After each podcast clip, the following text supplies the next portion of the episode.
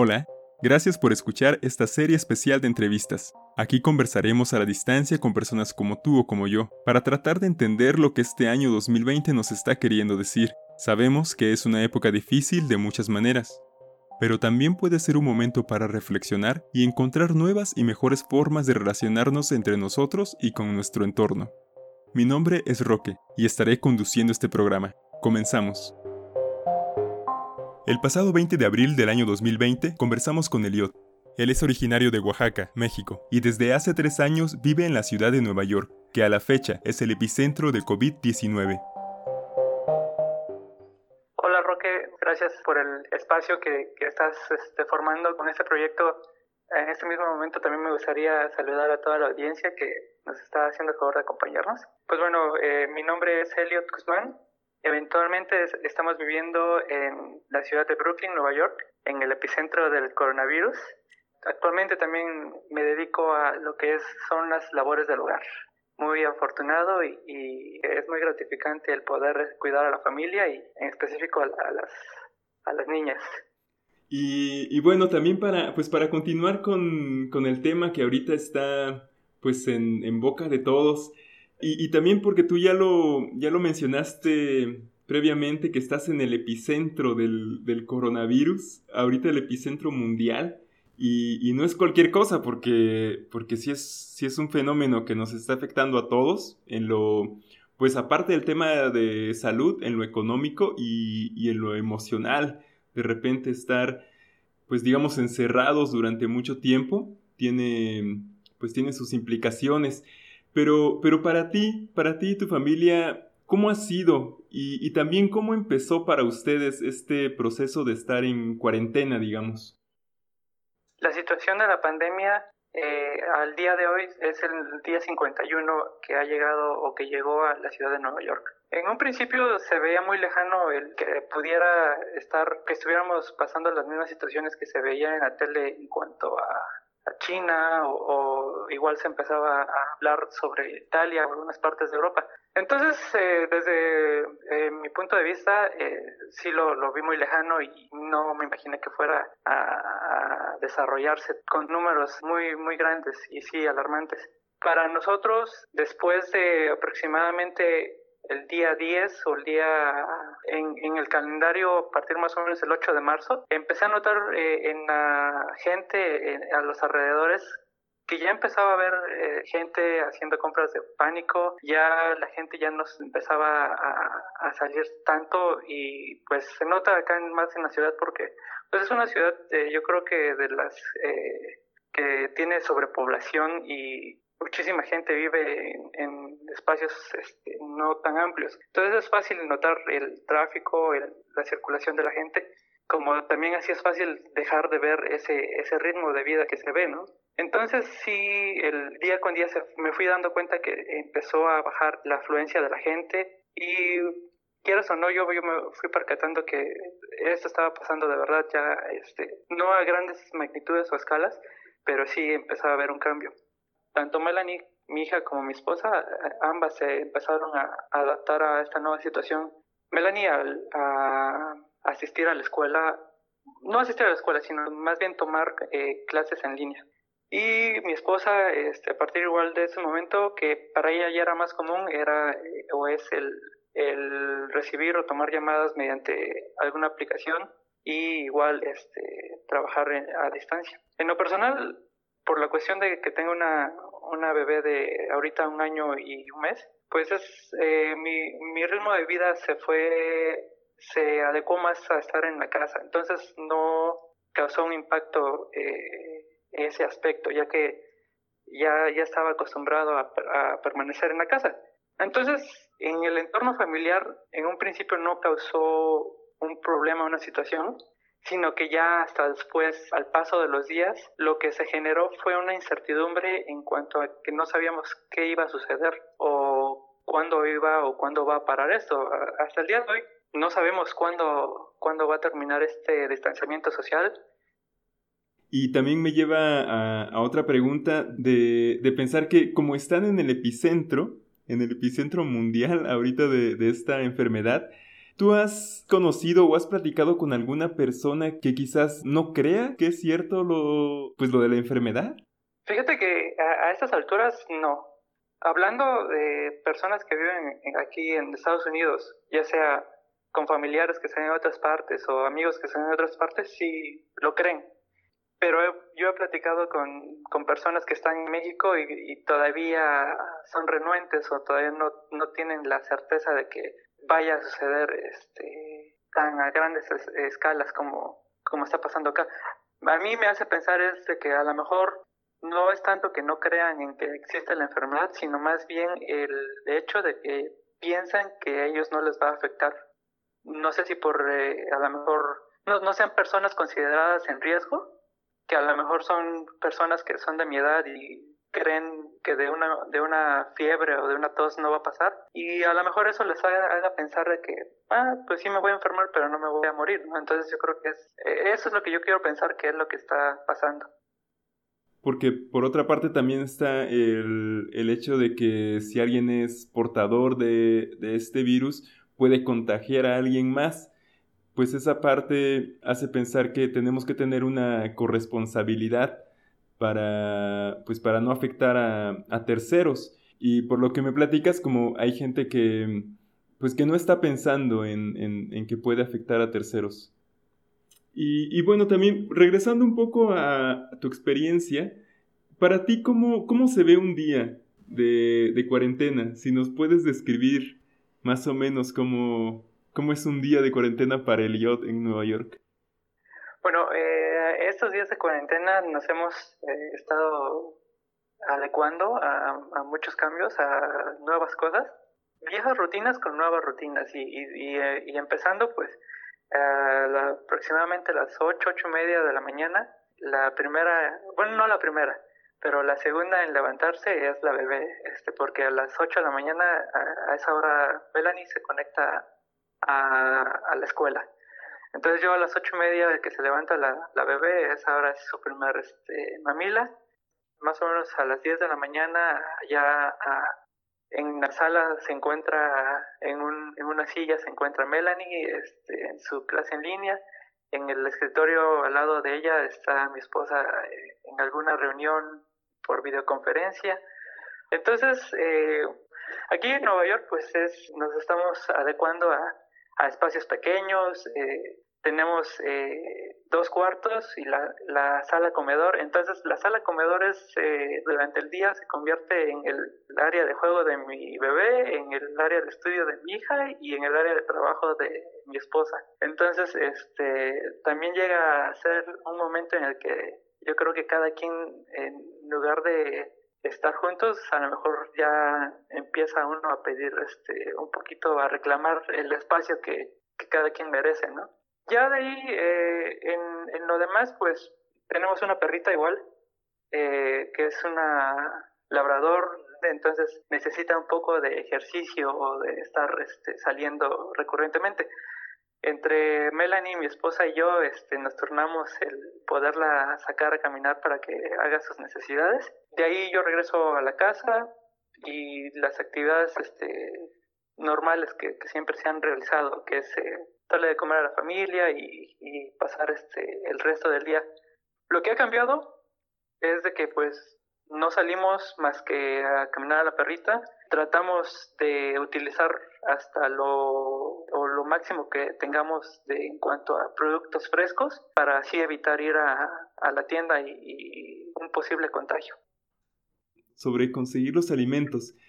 Ahora, en, en estos momentos, ¿cómo es esto? ¿Qué tan fácil es? Porque es algo, pues, fundamental. Y, y, que a veces es, es tan cotidiano, tan normal, que pasa desapercibido. Pero en momentos como este se vuelve muy importante y muy relevante la forma y la cantidad de alimentos que consigues. ¿Cómo es para ustedes? Tuvimos la fortuna de que nos visitó mi mamá y ella tiene una membresía a un, este, a un centro comercial donde se compran cantidades mayores. Y decidimos ir a hacer eh, el, el súper o hacer las compras. Y la verdad en ese momento sí siento que caímos en el, eh, un poco en, en comprar cosas de más y o acumular cosas que a lo mejor en ese momento no necesitábamos, pero yo creo que en el largo plazo, en ese momento sí nos sirvió para no salir mm, aproximadamente como por dos semanas, dos semanas y media. Yo estaba muy nervioso o, bueno, también de acuerdo a lo que yo veía en, en las redes sociales de que gente ya estaba en algunos lugares comprando igual este, muchísimas cantidades y ya según iban a la tienda ya no encontraban nada. Una situación muy, muy, muy rara que sí generó mucha, eh, aparte de incertidumbre, estrés ¿no? y, y nervio. Afortunadamente cuando era necesario salir a comprar este, alimentos, eh, mi sorpresa fue de que las tiendas estaban eh, moderadamente abastecidas. No había un desabasto, como lo que yo en mi escenario apocalíptico estaba imaginando, pero tampoco este, había o, estaban las, eh, los anaqueles repletos como normalmente. Eh, entonces eso a mí me dio mucha tranquilidad, eh, me, me, dio a entender que la, la economía o, o las industrias siguen, siguen aquí, eh, y no solamente aquí, porque pues hay muchas cosas que se importan. Tuvimos o empezamos a hacer la, la cuestión de, de, picar o de almacenar cosas que se pueden echar a perder en el congelador. O sea, tratar de, de optimizar las cosas que tenemos. Eso es algo que nos ha funcionado. Realmente estamos adaptándonos a circunstancias nuevas yo siento que igual de esto, entre comillas, malo o no favorable que está sucediendo, se pueden sacar muchas cosas positivas. Estamos aprendiendo a, utilizar los recursos de una mejor manera en este aspecto o eh, hablando de, de, la comida, ¿no? Es difícil, pero tampoco te voy a decir que, que no hay posibilidades de encontrar comida o que está escaseando. Entonces, este, solamente el, único riesgo eh, que yo veo es el, el, poder contagiarse.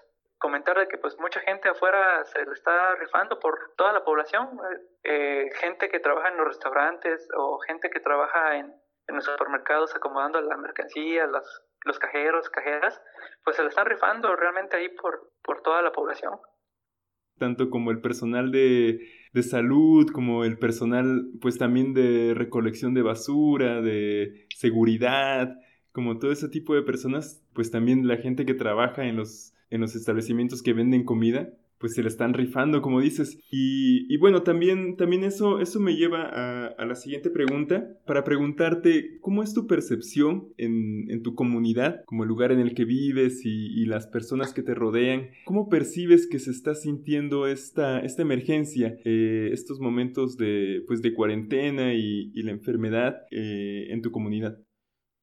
Para ponerte en contexto, nosotros eh, rentamos en un edificio, aproximadamente más o menos somos 180 departamentos.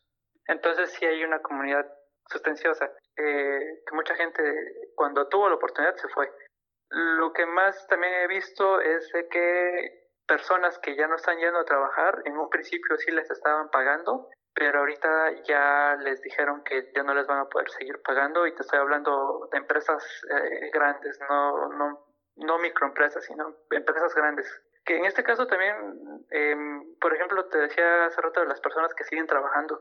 Yo he visto mucha comunidad latinos o de algún de algún este originarios de algún país este, latinoamericano obviamente indocumentados o, o personas que, que, llegaron a trabajar acá pues ellos siguen trabajando eh, los que por alguna razón no están trabajando, ellos tampoco no pueden pedir el seguro de desempleo. Eh, hay muchísima gente que, igual como en México, eh, específicamente en Nueva York, la pobreza está imaginablemente alta. Hay personas que están teniendo que ir a, refugios, eh, a, pedir de comer. Entonces, sí, son situaciones que en lo personal o, acá en, la familia, pues sí nos ponemos a pensar y y nos hasta cierto punto sí, sí nos agüita o, o, sí nos da para abajo de que gente todavía, o no todavía, sino gente está sufriendo allá, afuera y, y que pues realmente los que desafortunadamente o que tengan que salir a chambear pues que, que se cuiden, güey. Que, o sea, no, que no hagan escarnio de esa gente que, que realmente tiene que salir por chambear, pues más en México, pues, o sea, si aquí lo veo que hay gente que tiene que salir a trabajar, güey, ahora más todavía en México, me imagino que hay mucha más banda que sí tiene que estar saliendo a trabajar. Que sí, la neta, el quedarse en casa es un, un privilegio, güey. Entonces sí, eh, es una situación, este, media complicada. Fíjate que en cuestiones de la escuela, en un principio nosotros nos pensábamos o nos poníamos a pensar, más bien dicho, ¿por qué no cerraron las escuelas antes? Y una de las razones por las cuales las escuelas se mantuvieron abiertas hasta casi las mismas fechas de México y eso que México en ese entonces no tenía los mismos casos que acá, es porque muchos niños eh, están amparados o tienen acceso a, a los desayunos, desayunos y comidas escolares. Y eso es principalmente su, uno de sus principales comidas. Entonces, el gobierno, si no cerró las escuelas con anticipación, es porque realmente pensó en, ese sector de la población, porque pues iban a, iban a dejar a muchísimos niños sin, sin comer. Déjame decirte también acá, eh, el, las personas que están desafortunadamente muriendo, en su mayoría o dos terceras partes, son personas afroamericanas y también latinos. Entonces, eh, que, lo que está dejando de ver es que pues también personas que, están desfavorecidas económicamente, pues son las que están pagando o están yéndose en las peores consecuencias. Eh, hablando de, de mi entorno acá, la ciudad de Nueva York, sí es muy importante que la, saturación, la saturación de los hospitales deje de, de existir. Los, los hospitales han estado saturados desde semanas y mientras yo creo no haya la, la atención a, las personas, pues eh, no va a ser eh, fácil que, o, más bien dicho, van a seguir existiendo eh, los decesos. Y mencionabas lo de los hospitales y la gente que pues que está quizás esperando también poder ser atendida. ¿Tú, ¿Tú has conocido directamente a alguien que se haya enfermado de COVID-19?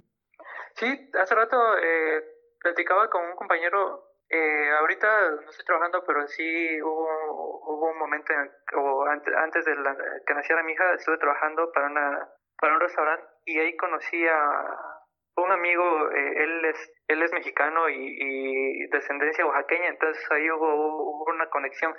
Y fíjate que él tiene aproximadamente unos 50 años y en ese tiempo me comentó que él era diabético y pues sí pensé en él cuando estaba sucediendo esto por lo que él es este considerado población de riesgo y me comuniqué con él y hoy me dijo que se contagió porque su esposa trabaja para una un asilo de ancianos y ahí ella se contagió y pues obviamente con el tiempo contagió no sé si con el tiempo pero al final de cuentas se contagió él ella, ella, él y su hermana.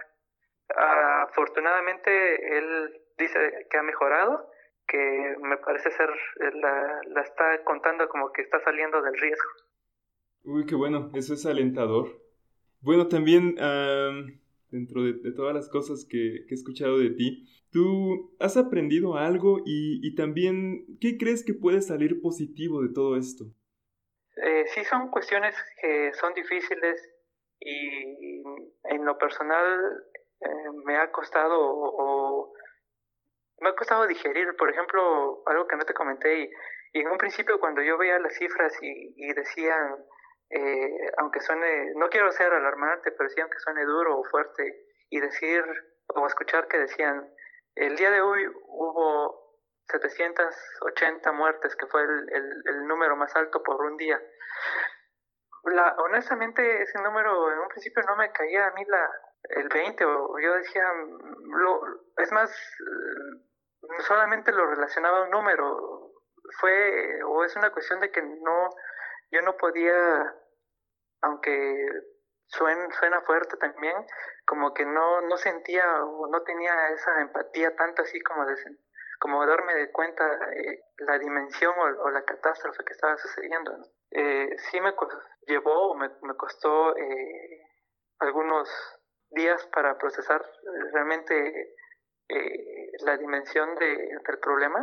Y pues bueno, creo que eh, en ese aspecto para mí sí es una situación que yo pueda aprender o, tener más empatía en cuanto a, a, las otras personas. Eh, de ahí también creo que esto nos va a, servir para desarrollar o para seguir eh, o ser mejores al, al adecuarnos a las circunstancias en las que podamos vivir o estemos viviendo. Creo que mientras mayor eh, habilidad tengamos para desarrollar esa buena herramienta que los seres humanos tenemos, el, el, poder, este, no, no quiero decir que el, el que nos valga o el que eh, vivamos como si nada estuviera pasando. Eh, quiero decir totalmente lo contrario, que aprovechemos o que saquemos, independientemente que estemos en una situación de, riesgo o difícil, sacar lo, mejor que, tenemos en nosotros. Y yo creo que eso como cualquier otra habilidad, se mejora pues con la práctica y ahora, queramos o no, pues lo estamos eh, practicando de, de, una forma u otra. Entonces yo creo que eso va a ser muy importante, el que como sociedad, como eh, humanos, como, como compañeros de, vida de cualquier otra persona en este mundo, es, es muy importante que nosotros podamos desarrollar esas habilidades y esa empatía y, y ser este mejor vecino, mejor familiar, mejor primo. Yo creo que eso va a ser eh, un buen impacto eh, en todos. Para mí es pues es muy impactante escucharte y también es muy es muy importante tener este, este documento, este audio para poderlo compartir con, con otras personas. Y también quiero, quiero preguntarte si, si hay algo que, que te gustaría decirle a ti a las personas eh, además de todo lo que ya nos has dicho, ah, mencionaste que están en el día 51, creo, de la cuarentena.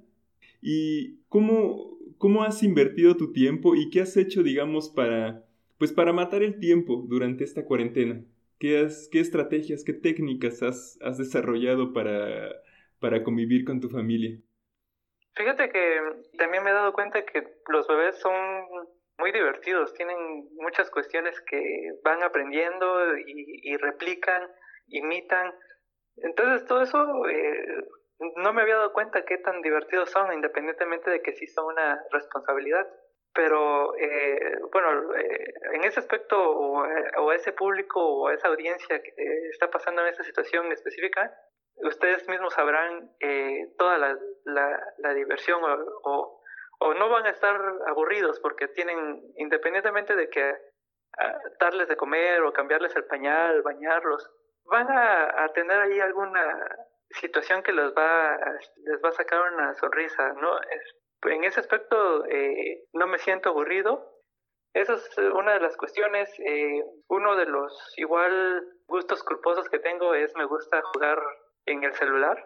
Me gusta, tengo un juego de fútbol ahí en el celular y pues eso también cuando tengo el, tiempo libre igual me gusta esparcirme en, ese aspecto.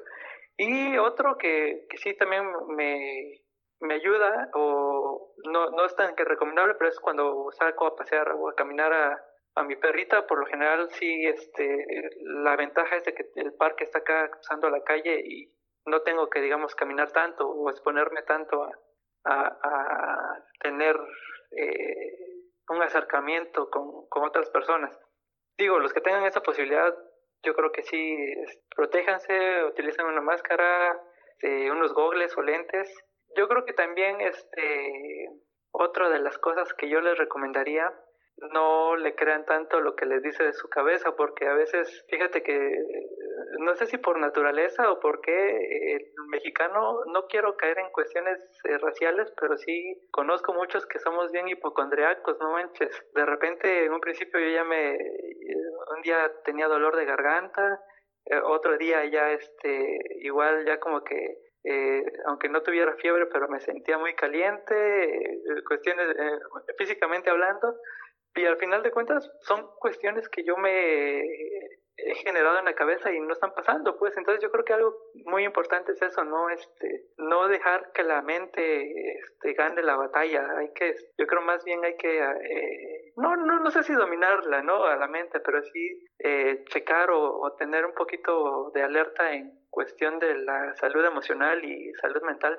Y por último, pues si quieres agregar algo, algo que, sientes que, no te pregunté o algo que, que tengas por ahí en la mente que quieras compartirnos para finalizar. Yo creo que este ejercicio nos va a ayudar o nos va a servir a muchos de encontrar un espacio de, de donde nos podamos sentir identificados y decir, no, pues sí está difícil, pero vamos a salir adelante, la vamos a, a superar, y vamos a poner nuestro, nuestro granito de arena. Me gustaría que a mucha gente le pueda eh, servir en, en cualquiera o, o en el más mínimo de los detalles.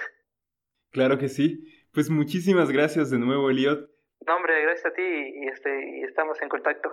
Así que que nunca decaiga el ánimo. Ahí estamos, a la distancia. Igualmente, gracias. Si tienes alguna duda o comentario, por favor déjanos un mensaje en alguna de las plataformas de internet en donde estés escuchándonos. Agradecemos a las personas que amablemente participan en este programa y a ti por escucharnos. Hasta la próxima conversación a la distancia.